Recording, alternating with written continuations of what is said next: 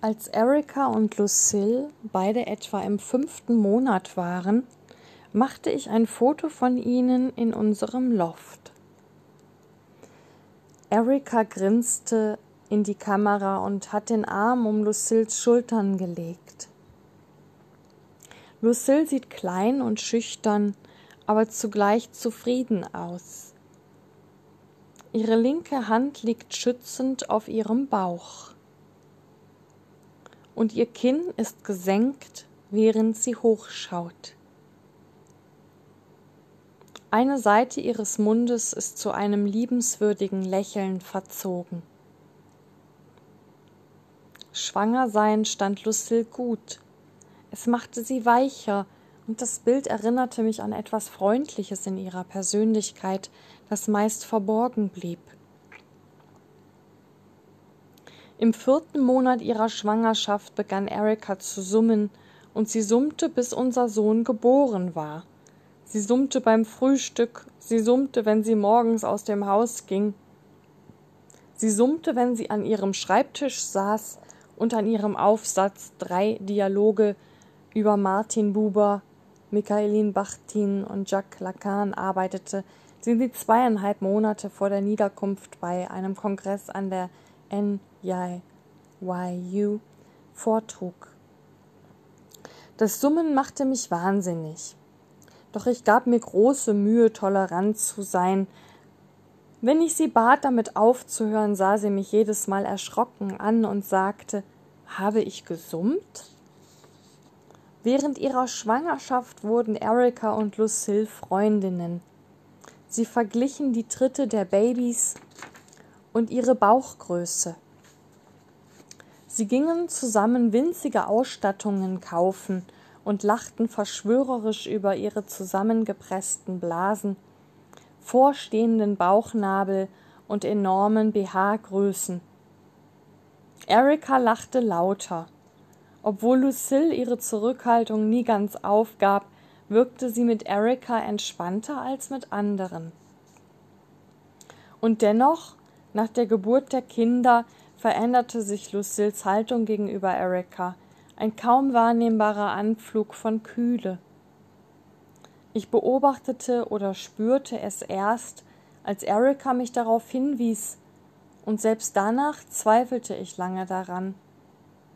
Lucille war im Umgang nicht charmant. Ihr Verhalten hatte etwas Schroffes, Ungehobeltes, und obendrein war sie wohl von den Mühen der Säuglingspflege erschöpft.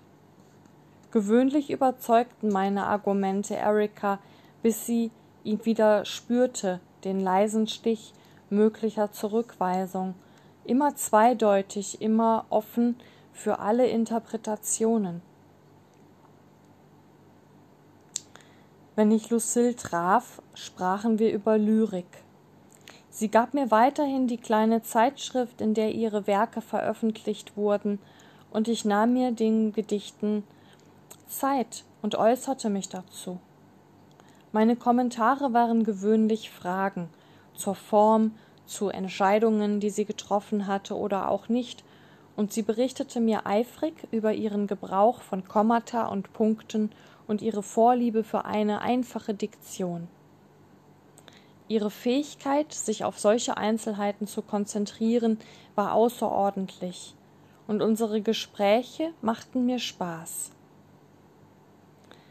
Erika mochte Lucilles Gedichte nicht.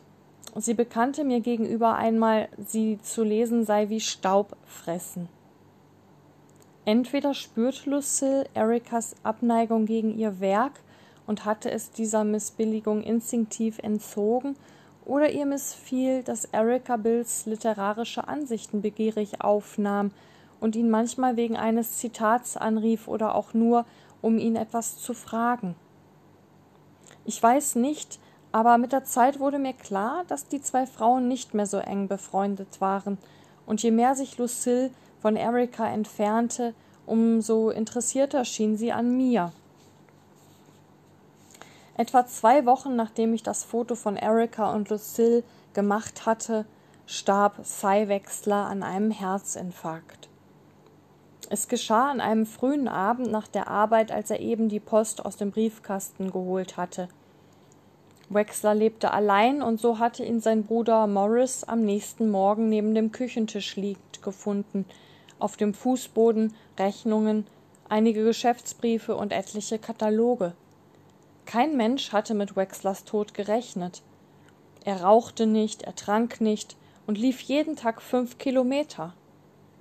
Bill und sein Onkel Morris trafen die Vorbereitungen für die Beerdigung und Zeis jüngster Bruder kam mit Frau und zwei Kindern aus Kalifornien angeflogen.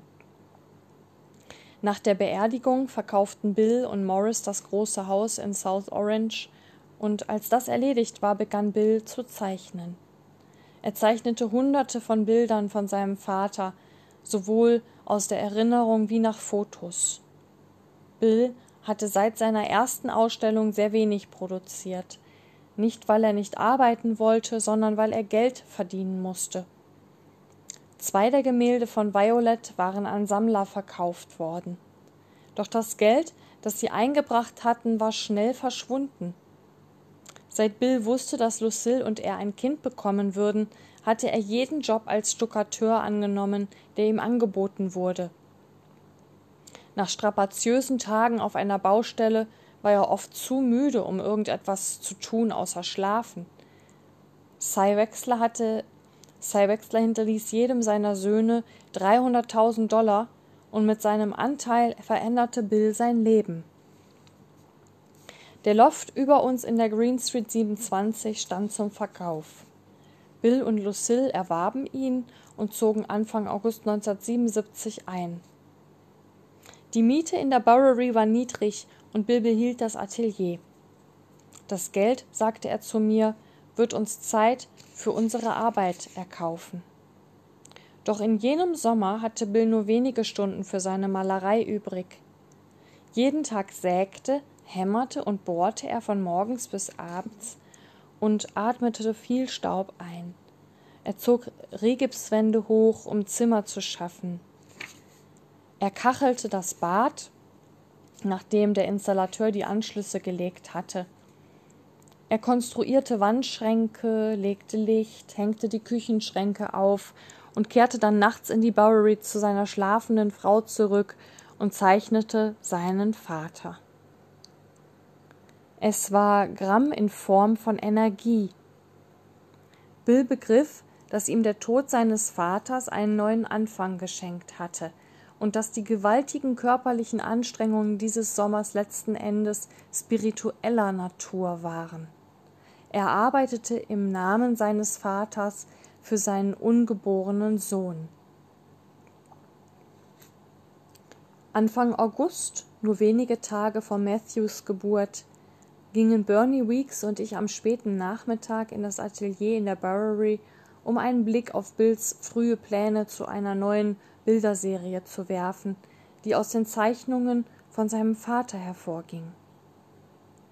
Als Bernie die Zeichnungen von Cy Wexler sitzend, stehend, laufend, schlafend durchsah, hielt er bei einer inne und sagte Ich hatte mal ein nettes Gespräch mit deinem Vater. Bei der Vernissage, sagte Bill brüsk. Nein, ein paar Wochen später. Er kam sich die Bilder nochmal ansehen. Ich habe ihn erkannt, und wir haben zwei oder drei Minuten geplaudert.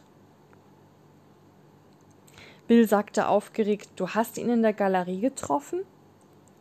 Ich dachte, du wüsstest das, sagte Bernie beiläufig. Er war mindestens eine Stunde da. Er nahm sich viel Zeit. Er betrachtete jedes Bild eine ganze Weile und ging dann zum nächsten. Er ist nochmal gekommen, sagte Bill. Er ist nochmal gekommen und hat sie sich angesehen. Die Geschichte vom zweiten Besuch seines Vaters in der Weeks Gallery sollte Bill nie vergessen. Sie wurde das einzige konkrete Zeichen für seines Vaters Zuneigung zu ihm. Vorher hatten Zeiss lange Tage im Geschäft, sein Erscheinen beim gelegentlichen Jugendligaspiel oder bei der Theateraufführung in der Schule als Meilensteine väterlicher Pflichterfüllung und väterlichen Wohlwollens genügen müssen. Was Bernie erzählte, fügte Bills innerem Porträt seines Vaters eine Schicht hinzu. Es hatte auch die irrationale Auswirkung, dass es seine Bindung an die Weeks Gallery festigte. Bill verwechselte den Boten mit der Botschaft, aber das machte fast nichts.